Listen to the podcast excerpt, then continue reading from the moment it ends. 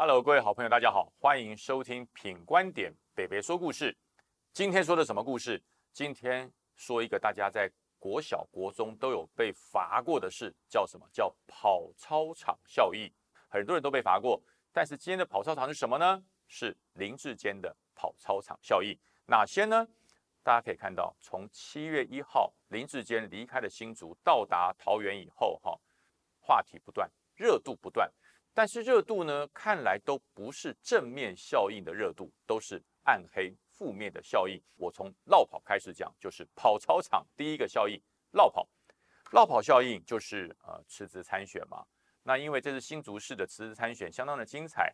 为了要选年底的九合一大选，不但市长林志坚辞职，连副市长沈惠宏也辞职，也就是说正副首长一起辞职啊，这真的是开了中华民国。呃，这个地方自治史的先例哈，那但是这个绕跑效应在呃蓝营铺天盖地的呃这个炒作之后呢，有没有有人出来解围了？谁出来解围？党主席朱立伦居然出来帮林志坚解围，为什么？因为朱立伦闹了一个比林志坚绕跑还要大的新闻，叫什么？侏罗纪公园大乱斗，还要加上女性立委的乱斗，全部进来，所以让桃园在七月上旬。全部进入了什么？进入了国民党的 show time，国民党时间。光是张善政有没有办法去跟罗志强合作？能不能让吕玉玲安抚？能不能跟桃园市的议长邱义胜能够在一同一阵线上，都变成媒体追逐的焦点？哎，间接的，哎，这叫做什么？围魏救赵，让林志坚没事了，他的绕跑效应没事了，甚至他可以说，呃，看来桃园是一个伟大的城市。因为不管是哪一个党的桃园市长参选人都是空降，那进入了第二个叫做抄袭的效应。那这个抄袭效应严不严重？很严重哦，非常的严重。但是呢，桃园在地的议员冷飕飕，大家对这个兴趣不高。呃，只有哪些？只有台北的市议员王宏威啊，还有这个徐小新跨区增援做了这些的效应。那么有没有效？有效。为什么？逼着林志坚出来开了两场记者会。但是呢，呃，他只是讲了一件事，就是没有，我没有抄袭哦，我有非常足够的证据告诉你，因为我没有抄袭，我这个事情对我来讲，我是原创，我是原创，我绝对是原创。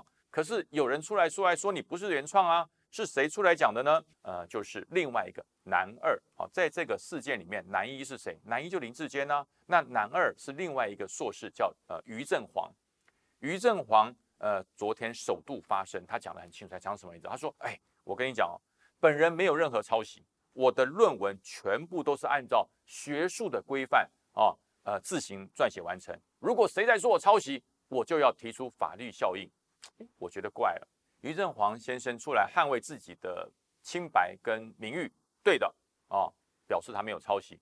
可是你不是要告说你抄袭的人吗？王宏威去告你，你怎么不反告他？你应该反告他，你就告他。你为什么不告王宏威？你为什么不告徐小青？我觉得奇怪。还有个重点，如果论文你没有抄袭，你绝对是原创，你全部都是原创，那你告林志坚呢？就是林志坚抄你啊？那我觉得奇怪，为什么于振煌不去告林志坚，直接告他说林志坚抄袭我，那不就还你清白了？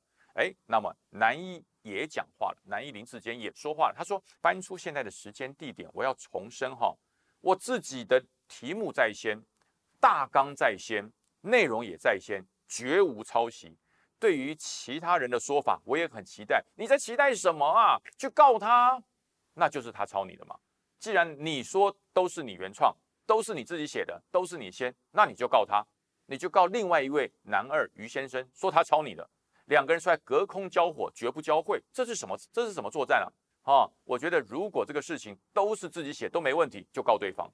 这个事情不是学术记者会，这是政治记者会。如果是学术记记者会，绝对是捍卫自己的清白。你抄我的，我一定告你，告到你赔偿，告到你撤销为止。那另外哈，我再讲到新足球场跑操场的场，新足球场事情严不严重？我觉得新足球场的问题绝对超过。论文的问题，为什么？因为看棒球的人绝对高过写论文的人。全中华民国的国民，你去问他说：“你看过棒球没有？”我告诉你，那绝对是写过论文的一百倍以上。但是呢，在新竹市这个市立棒球场，经过了六年，耗资十二亿，完成的全新现代化的棒球场。呃，其实开幕是美事一桩了，可是呢，打到怎么样？这场球打下来打了两天，有几项缺点。第一个，草皮布满了碎石，这在九年前林志坚就已经质疑过了，说球场都是碎石，请问市政府你怎么样来验收的？这根本是罔顾球员的安全啊！那可是你斥资十二亿的球场一样有碎石的问题。第二个，洒水器设计不良，洒水器不喷草，喷到。看球的球迷身上，这是不可以的。还有呢，女厕所没有办法上锁，为什么？锁装反了，观众席的地板一踩就破，啊，脱落、斑驳、爆皮，这是新球场哎，怎么变这样？以上的问题再加上了，因为球场的设计不良，导致职业球员有四位球员受伤，这是让球迷愤怒的事情。那当然燃烧到全国各地，每个球迷都愤怒，这有没有外溢效果？有外溢效果。可是呢，我在讲到解围，又有救兵来了，是谁来解围？是桃园市的国民党市长参选人张善政先生。他说：“哎呀，呃，这个旅长辛苦了。旅长，旅长在讲谁？如果你讲我，我很高兴，我本来就是旅长。可是你讲的是谁？你讲的是受伤的选手林哲轩。他最不喜欢人家讲他旅长，这个原因大家自己去 Google 一下，我不要讲。支持林哲轩的球迷也不喜欢听到旅长这个称呼。那居然张善政用这。”个方式来称呼他，所以说刚才就出来道歉了，对不起，对不起，我错了，真的很不好意思，诚心的道歉。你看我讲，这就是我佩服张善政的地方。张善政院长真的是一个谦谦君子。看到林志坚在球场这个议题让林志坚受伤了，呃，断了一只手臂啊，好痛啊。所以张善政说没关系，我绝不胜之不武，我也一只手跟你对战，他也自断一只手臂，跟他打一个君子之争。但是选战不是这样打的啊，所以真的。呃，这我觉得蓝绿两党打的荒腔走板，人家掉了枪你不会使用，人家丢了球你不会接，还自断手臂，跟人家来一个公平之争，选举是这样玩的吗？选举不是这样打的，真的真的希望选举能够专心一点，用心一点，打一场有水准而且呢有效率的选举。那另外我讲到林志坚到了桃园到底是怎么样？水土不服吗？从新竹到桃园来水土不服吗？你看绕跑四境好不容易哎降温了。这个抄袭的事件也打得乱七八糟，现在又出现一个球场，这个跑操场效应，搞得林志坚在桃园哈真的是晕头转向，是跟桃园八字不合吗？八字不合，赶快找名医把脉一下。你可以问问郑文灿，可以帮你把脉一下，看看你是哪里有问题，还是有熟人在扯你的后腿，不然你怎么有这么多事情会爆出来？你怎么有这么多问题会被炒出来？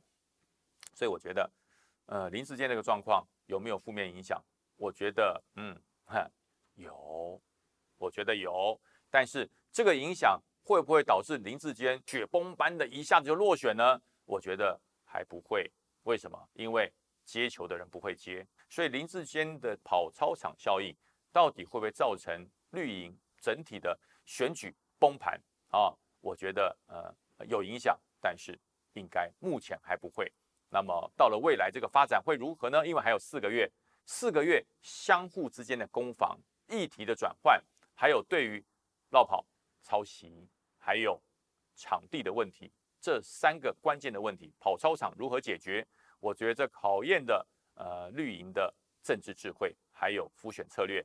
那么跑操场效应能不能帮蓝营加分？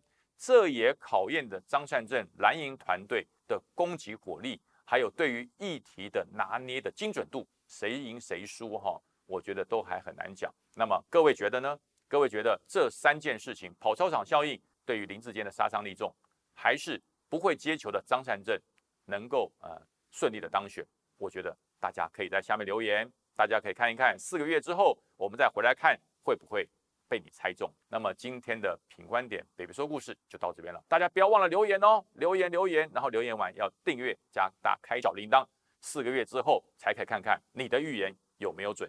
想不想当阿兰德？如果想当的话，快点留言哦。那么今天的故事就到这边喽，拜拜。